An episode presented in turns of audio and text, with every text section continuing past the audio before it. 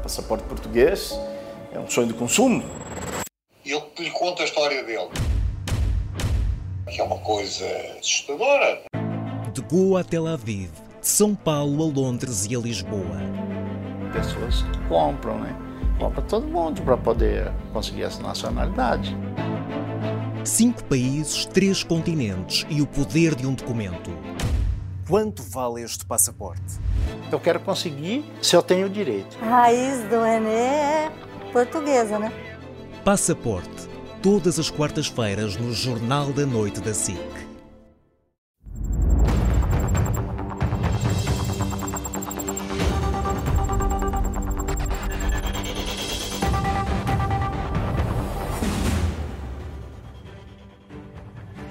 Noite, seja bem-vindo. A partir de agora traçamos linhas vermelhas à segunda-feira com a Catarina Martins e com a Cecília Meireles. Muito boa noite às duas. Esta semana começa a Cecília Meireles. Vamos começar por analisar o Congresso do PSD no sábado. Parece-lhe, Cecília, que o líder do PSD fez bem em dizer que não forma governo se não for o partido mais votado nas eleições do próximo dia 10 de março? Bem, boa noite antes de mais. Eu acho, em política, eu acho sempre boa ideia deixar as coisas claras e, portanto, ele entendeu deixar isso claro uh, e ele ia ser questionado 40 mil vezes se não deixasse claro, entendeu deixar claro e, portanto, eu acho, acho uma boa ideia e acho um bom princípio. Claro que isso pode dar aso a geometrias depois estranhas parlamentares, mas se há coisa com que o país tem vivido ao longo dos últimos anos é com geometrias parlamentares estranhas. Portanto, eu acho que no balanço deste Congresso, uh, obviamente eu não sou... só acrescentar-lhe uh, outra questão. Acredita mesmo que Luís Montenegro não formará governo um, se não tiver, uh, se tiver condições para o fazer? É evidente que tem que acreditar, pois se o disse, é evidente que tem que acreditar. Eu nessas coisas não, não posso partir do, do pressuposto de que as pessoas não estão a dizer a verdade. Uh, e eu ainda acredito que em política, quando se diz, uh, depois deve-se fazer. Acho que no balanço deste Congresso ele sai nitidamente fortalecido, aliás, não é por acaso que unanimemente todos uh, dizem isso. Acho que ele mostra um rumo que é próprio, que é dele, que não é exatamente o meu, mas o que não é surpreendente, porque eu não sou do PSD, eu sou do CDS, portanto, isso, isso é mais ou menos visível. Mas acho que deu ali uma demonstração demonstração de, de, força, de estabilidade, e isso foi importante. Foi, uh, houve ali também um certo virar de página que eu acho que foi, que foi relevante, e a verdade é que pôs toda a gente a discutir virar o PSD. de página, e qual é que era a página anterior? A página anterior era a página de, de, discutir eternamente a geringonça, que era o que andávamos a discutir nos últimos, nas últimas semanas. E eu acho que passámos a uma outra discussão, acho isso positivo. Portanto, acho que o balanço que faço daquele Congresso é muito positivo. Eu gostava de ter ouvido um bocadinho mais falar em reformas, mas lá está, é normal. Um, somos de partidos diferentes. Um, gostava de ter ouvido falar um bocadinho mais em crescimento, mas para ser justo, acho que o PSD o tem feito uh, e o tem feito de forma consistente ao longo dos anos. Uh, no mais, uh, acho que o Congresso correu francamente bem ao PSD, ele tem razões para estar, uh, para estar satisfeito com isso. Há uma questão que, obviamente, fica no ar, que é a questão de uh, como é que a direita vai concorrer a eleições. E, portanto, essa foi também uma das grandes questões discutidas no, no Congresso. Eu tenho dito aqui muitas vezes que acho que faz sentido em volta de um projeto e não em volta de uma, de uma mera aliança eleitoral haver uma frente de direita democrática e livre. Agora, hum, vejo o assunto discutido no PSD, confesso que não vejo grande vontade e uh, acho que isso é importante para o país, porque, uh, vamos lá ver, uh, nós podemos ou não achar que a grande questão nessas eleições é perceber se vamos ter, continuar a ter um governo liderado pelo PS ou vamos ter um governo diferente. Se acharmos que esta é a grande questão, eu acho que é evidente que, olhando, para, olhando para a estratégia eleitoral, faz sentido haver entendimentos à direita. Se não houver, também não vejo nenhum problema com isso. Também tenho que dizer que eu acho que o país está à frente dos partidos e quando digo isto penso no país, mas também gostava de dizer que acho que o CDS está preparado para dar uma grande prova de vida e, portanto, do ponto de vista meramente partidário, a minha vontade Já é... vou falar com a Cecília uh, uh, sobre o CDS e sobre uh, possíveis alianças, nomeadamente alianças pré-eleitorais, mas ainda queria ouvir também a Catarina Martins sobre o, o, Congresso do PSD. Radical terá sido provavelmente das palavras que mais ouvimos de, durante o sábado no Congresso. Quão radical é que foi esse posicionamento uh, por parte dos sociais-democratas, nomeadamente em relação ao PS? Bem, boa noite primeiro. Não sei se foi muito radical, não é? Nós, nós ouvimos, uh, seja um congresso para mostrar força, força numa altura pré-eleitoral mas depois ouvimos em concreto, ouvimos diagnóstico sobre coisas, enfim, que toda a gente no país estará de acordo que é preciso mexer, mas não ouvimos propriamente soluções que fossem muito radicais ou radicalmente diferentes daquelas que têm sido a maioria absoluta do Partido Socialista. Eu, eu, em relação ao Congresso, acho que há, se calhar, uma medida emblemática que depois começou a ser discutida a seguir e que é um bocadinho o retrato desta incapacidade depois de mostrar alguma coisa muito nova, que é aquele momento em que Luís Montenegro diz que quer um rendimento mínimo para os pensionistas de 820 euros. E depois veio logo a seguir o líder parlamentar, no dia seguinte, corrigir, dizer não quer dizer que as pensões vão aumentar até 820 euros. O que está a dizer é que é o complemento solidário para idosos. E depois, quando vamos ver, 820 é o limite de referência do complemento solidário para idosos, que é um rendimento que é calculado tendo em conta o rendimento também do cônjuge, do filho, enfim, de toda a família, dos filhos, para o CSI conta até os filhos, o que quer dizer que, na verdade, não estamos a falar assim de uma medida que chegasse a muitas pessoas. Mas não, não, é, não parte de um bom princípio? Eh, eh, repare, eu, eu acho bem o princípio de aumentar o complemento solidário para idosos. O que eu digo é que não é muito radical, porque é uma medida que chega a menos de 140 mil pessoas, num país que tem mais, que tem cerca de 3 milhões de pensionistas, e é uma medida. Veja bem, se o, se o CSI continuasse a subir ao ritmo que está a subir este momento, o valor de referência, que é disso que estamos a falar, e não do montante da prestação, é disso também que falava o Luís Montenegro, eh, chegaria a 2028 a 800 euros, se subisse ao ritmo que subiu este ano. Quer dizer que o PS muito radicalmente diz que vai subir o valor de referência mais 20 euros do que a atual trajetória. E, portanto, enfim, fica assim tudo muito. Uh, muito pequenino, muito sem rasgo, eh, ainda por cima num discurso que era sobre agora não há truques, agora não há truques, é diferente, e depois, enfim, se calhar desmontados os truques, aquilo que foi apresentado como uma grande medida fica muito pequenino. Fez de forma intencional? Acho que foi intencionalmente que passou a ideia naquele, naquele momento que fez o discurso que de repente um, pensionista não teria uma pensão abaixo de 820 euros. Aliás, de tal forma foi que o líder parlamentar teve que vir a corrigir logo no, no dia a seguir e depois, enfim, eu convido as pessoas a fazerem contas. Eu pensei o complemento solidário para idosos ser uma forma de cálculo complicada, não devia ser assim tão complicada, não devia meter o rendimento dos filhos, por exemplo, desde logo para ser mais simples ver, mas no meio de uma fórmula técnica muito eu, complicada, eu... Luís Montenegro faz uma, um anúncio como se fosse uma grande coisa para muita gente e depois é muito pouco para quase ninguém. Eu, eu dei-me ao trabalho, uh, tenho de ser com, para dizer com justiça, eu dei-me ao trabalho de ver textualmente o que ele tinha dito e ele, de facto, fala ipsis verbis em complemento solidário para idosos, não fala, não fala em pensões. Mas foi percebido como pensões. Uh, mas realmente, talvez por, por eu estar mais alerta para este tipo de questões e, e uh, eu percebi complemento solidário para idosos e percebi do que é que ele estava a falar. Uh, é radical, é, nós estamos a falar de uma coisa que não é o dobro, mas é quase o dobro, o valor de referência. Mas, em todo caso, é muito diferente de um aumento das pensões para, para, este, para este limite. Mas é parece-lhe que foi um truque? De Luís não, Montenegro? Não, acho que tenha sido um truque. Acho que ele. Porque eu estive a ver, é, é literal, ele fala em complemento solidário de idosos. Agora, uh, desatou tudo a discutir pensões. Uh, e é evidente que esta medida, eu por acaso aguardo para ver a medida, uh, escritinha, direitinha, porque, vamos lá ver, depois também há aqui outra questão, que tem a ver com as chamadas pensões de carreiras contributivas e de carreiras contributivas com mais de 30 anos.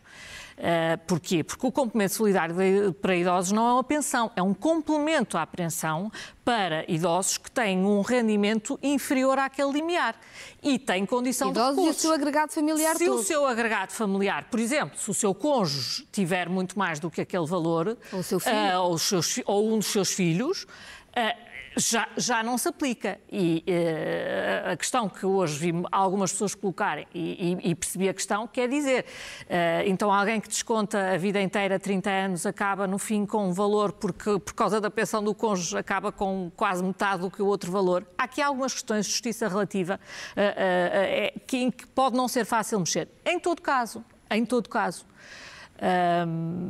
acho que foi um sinal, e acho que foi um sinal relevante. Mas não foi um sinal até eleitoralista, tendo em conta que uh, no passado o PSD oh, tem oh, sido, Rosa, sobretudo, prejudicado eu, eu, eu pelos dizer, pensionistas? Eu tenho que dizer, ah, se foi um sinal eleitoralista, uh, naturalmente que foi, mas uh, o país, há semanas, desde praticamente, desde a admissão do Primeiro-Ministro, que é sinais eleitoralistas de todos os partidos todos os dias. O Chega já faz propostas iguais ao PCP, o, o Governo, ler o Diário da República todos os dias é uma aventura, é medidas para todos os gostos, é tudo, é, é é, é revisões da, da, carreiras da função pública, tudo, tudo aquilo que, que estava uh, na gaveta, os técnicos auxiliares de saúde, que estão há, há que anos se discute isso, está tudo a sair das gavetas e, portanto, uh, será, mas uh, esta coisa que, que, que, parece que se inaugurou na política portuguesa, eu, eu, como lhe digo, eu prefiro a política de outra maneira. Uh, não, não me revejo integralmente nisto, mas eu não sou do PSD. Agora, uh, não podemos é ter um lado do espectro político em que uh, há constantemente leilões de, de, de, promessas e de concretizações de promessas e outro espectro político em que não se discute isso. Eu acho que Luís Montenegro percebeu isso e quis virar essa página. Acha que mesmo que virou essa página? Eu, eu, acho que o discurso teve esse tom. O, o, problema é a substância. Ou seja, por exemplo, quando, quando se fala da questão dos rendimentos, e muito bem, e Luís Montenegro diz, e bem, os salários mínimos aumentaram, o PSD reconhece agora que felizmente que o salário mínimo aumentou, o problema são os salários médios que têm de aumentar de acordo, mas para aumentar os salários médios, que não se aumentam por decreto como aumenta o salário mínimo, é preciso alterar a legislação do trabalho. Quem é que votou ao lado do PS sempre para evitar alterações de legislação do trabalho que podiam aumentar os salários? O PSD. Seja, aí o PSD foi sempre a maioria absoluta. E, portanto, eu estou de acordo com o diagnóstico de Luís Montenegro. A única coisa que eu tenho a dizer é, bem, mas então e até agora votaram sempre para que o trabalho fosse mais mal pago e não, e, e, e não recuperasse. Aliás, até o pagamento de horas extraordinárias, do trabalho em dia de descanso, etc., que ainda é pago muito abaixo do que era antes da Troika, o PSD também esteve do lado do PS a não permitir que houvesse essa recuperação. E agora, no seu discurso, diz que acha que é preciso subir os salários, mas também nunca diz como. E se nós não protegermos não quem trabalha com a legislação do trabalho. Crescimento económico. Enquanto mas, a economia não crescer a sério, não vamos ter bons salários. Mas nós temos tido crescimento económico sem crescimento de salários. Nós, os, os, países têm mais salários, têm uma contratação coletiva muito mais forte e uma maior proteção de quem trabalha. É, é, em Portugal, nós temos crescimento económico não. que não vai para salário. E não vai para salário porque a legislação do trabalho e a contratação coletiva é muito frágil. E o PSD, nisso, é absolutamente igual ao Partido Socialista e neste Congresso não houve nada de diferente, muito pelo contrário. É, Nem mas, se falou disso. Eh, mas vamos lá ver, nós podemos querer em políticas públicas olhar para os países que têm maior, melhor, melhor salário mínimo e melhor salário médio e tentar fazer o que eles fazer, fizeram ou tentar fazer o contrário. O que o Bloco de Esquerda sempre tentou fazer foi o contrário. Foi uma receita que não resulta em bons salários e não resulta em crescimento económico. Então não é a contratação coletiva que nos países isso, nórdicos, por exemplo, isso, permite salários isso, mais altos? É. E se me vier dizer... Não, é também o crescimento económico que eles têm, porque sem isso... Sim, mas o crescimento económico é de, numa economia diferente, voltar ao, tem contratação ao, coletiva. ao Congresso do PSD e também uh, falar do que não ouvi, gostava de ter ouvido. Gostava de ter ouvido falar em reforma da administração pública, não é de funcionários públicos nem de salários de funcionários públicos, reforma da administração pública. Acho que é necessário. E acho que basta perceber-se como é que estão os serviços públicos e nós vemos este caos e esta vergonha na saúde. Não é só na saúde é generalizada a falta de atendimento. Mas Luís Montenegro falou de alguma reforma durante. Pois é isso, gostava de ter ouvido falar em reformas, mas estou a explicar quais, porque acho que já agora também vale a pena concretizar. Gostava de ter ouvido, ele falou no complemento solidário para idosos, eu gostava de ter ouvido falar em pobreza, eu ouvi, eu ouvido falar em sem-abrigos. Acho que é, é, qualquer pessoa que tenha preocupações sociais é, tem que perceber que nós temos um aumento e um aumento grave de pessoas que vivem na rua, e isto é um fenómeno que tem muitas causas, mas que precisa de um olhar cada vez mais preocupado e cada vez mais sério. E gostava também, uh, terminando, gostava também de ter ouvido um bocadinho falar em segurança, porque acho que quem vive nas grandes metrópoles sente-se com frequência em determinadas zonas inseguro. E, portanto, eu acho que há algumas coisas que se podem fazer uh, e, e, não, vi, não vi em nenhum momento falar disso, mas lá está, somos de partidos diferentes, também não é por acaso. Temos de falar de, de alianças. Uh, Catarina Martins, o tema da governabilidade marcou claramente eh, as últimas eleições uh, e nesta também se vai colocar, de certeza, até é fruto de uma maior dispersão do voto. Para evitar deixar a direita governar, que tipo de acordos é que o Bloco de Esquerda deveria estar disponível a aceitar? Eu acho que nós corremos o risco de, se passarmos todo este período a falar de aritméticas parlamentares, sem falar de projetos para o país, desta ser uma campanha eleitoral que só afasta toda a gente da política. Uh, seguramente que haverá. Mas a clareza não ajuda a trazer mais pessoas para a política? Sim, a clareza ajuda, mas a clareza também tem de ser uma clareza sobre projeto. Eu dou um exemplo. Há pouco falei de trabalho, mas, por exemplo, em relação à habitação, a Cília dizia bem, há cada vez mais gente na rua. Temos hoje a notícia das crianças, das, das famílias que são sinalizadas a situação das crianças, não por haver negligência, mas por não terem uma casa. Ou seja, há, há, famílias que não conseguem ter as suas crianças consigo por não terem uma casa. É uma situação absolutamente explosiva. Eu ouço Luís Montenegro dizer que é preciso deixar que o mercado avance e regular quando é necessário, mas sobre a habitação não fala, por exemplo. E se nós não regularmos o mercado da habitação, somos incapazes, é, o país é incapaz é de responder. Já, não, é? não, não é. é não nós somos incapazes de responder à pobreza, porque a pobreza está a crescer em boa medida por causa dos preços da habitação. Hoje, ou seja, não só as famílias têm cada vez mais dificuldade e menos rendimento disponível, como até temos um fenómeno diferente na situação das pessoas sem abrigo, que é pessoas que trabalham, que têm rendimento e que ainda assim moram na rua, quando dantes muita da situação de sem-abrigo eh, tinha a ver com uma situação com muito mais fatores de exclusão do que tem hoje. É, e é, isso passa-se Continua, momento... continua. E, e agrava-se. E, e passa-se num, num, país que utilizou a habitação e o imobiliário como um ativo financeiro distante do direito à habitação. E se nós não vamos para a campanha defender então, o que é que queremos sobre a habitação. Distancia, de certa forma, de, de Pedro Nuno Santos, que uh, pode, ser, pode, ser, pode ser o futuro secretário-geral do PS e que durante algum tempo até teve a pasta da habitação. Eu, eu, eu, por exemplo, achei lamentável que Pedro Nuno Santos, quando apresentou a sua candidatura, tenha considerado, aliás, acho que disse aqui, tenha considerado que o que fez na habitação foi um sucesso, porque não foi foi um insucesso, foi absolutamente uh, tudo simbólico, tudo sem capaz de dar resposta ao país. Mas é por isso que eu dizia: haverá soluções para o dia seguinte de governação? Sim, em todos os países da Europa se fazem maiorias parlamentares com vários partidos. Não há nenhum problema. O que conta é que ideias é que têm força.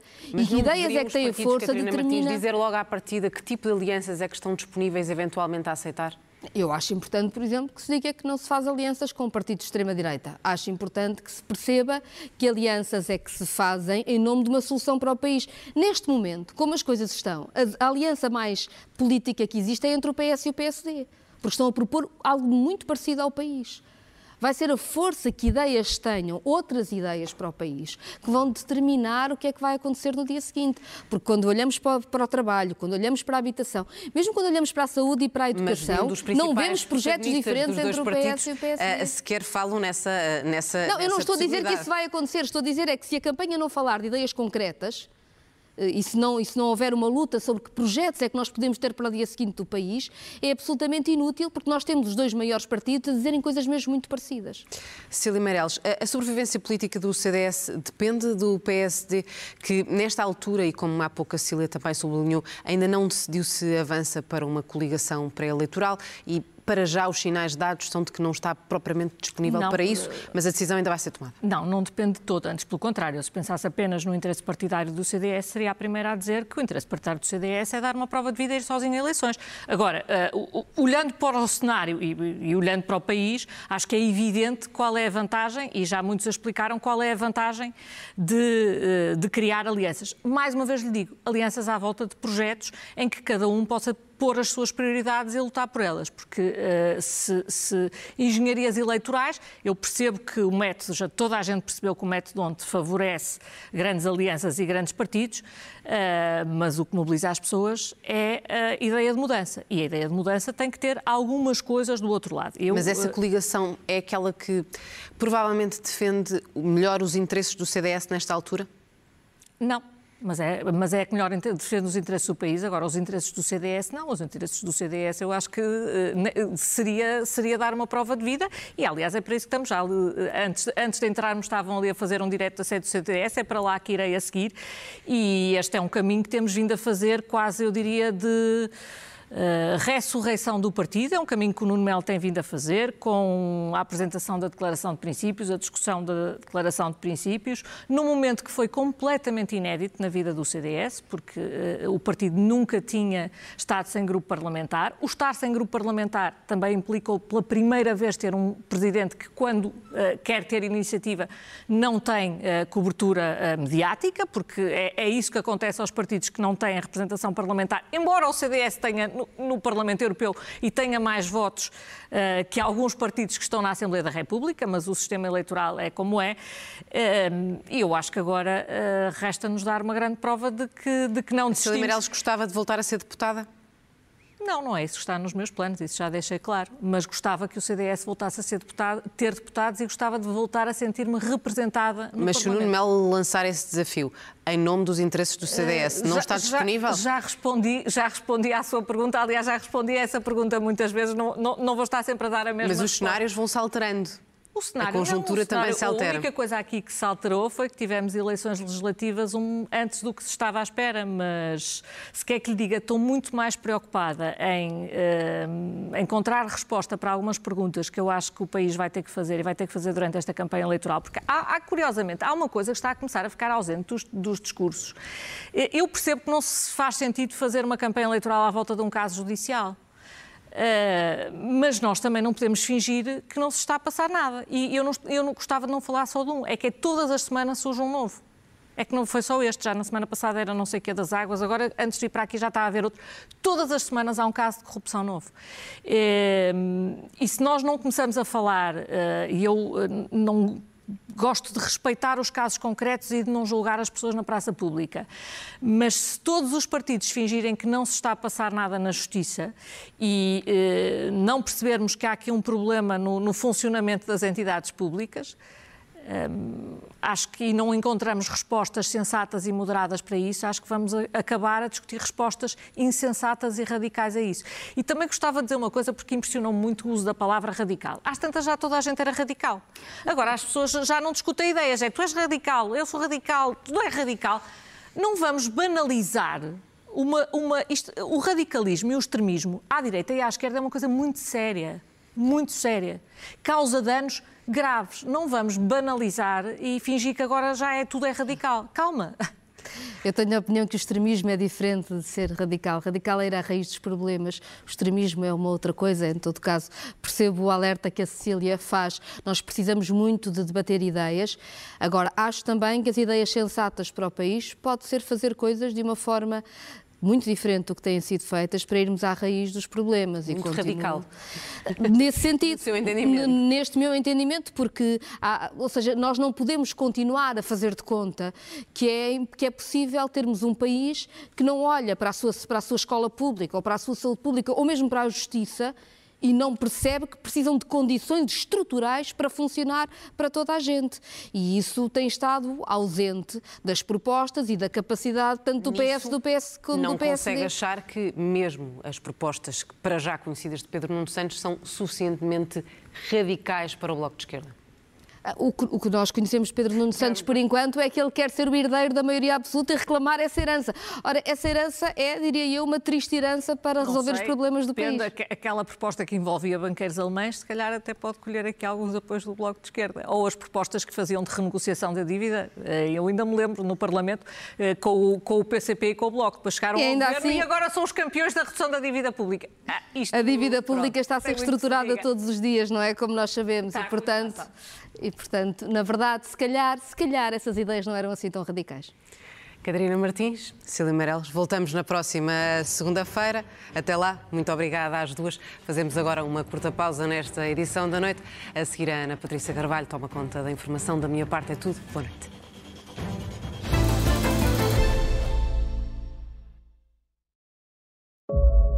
Passaporte português é um sonho de consumo.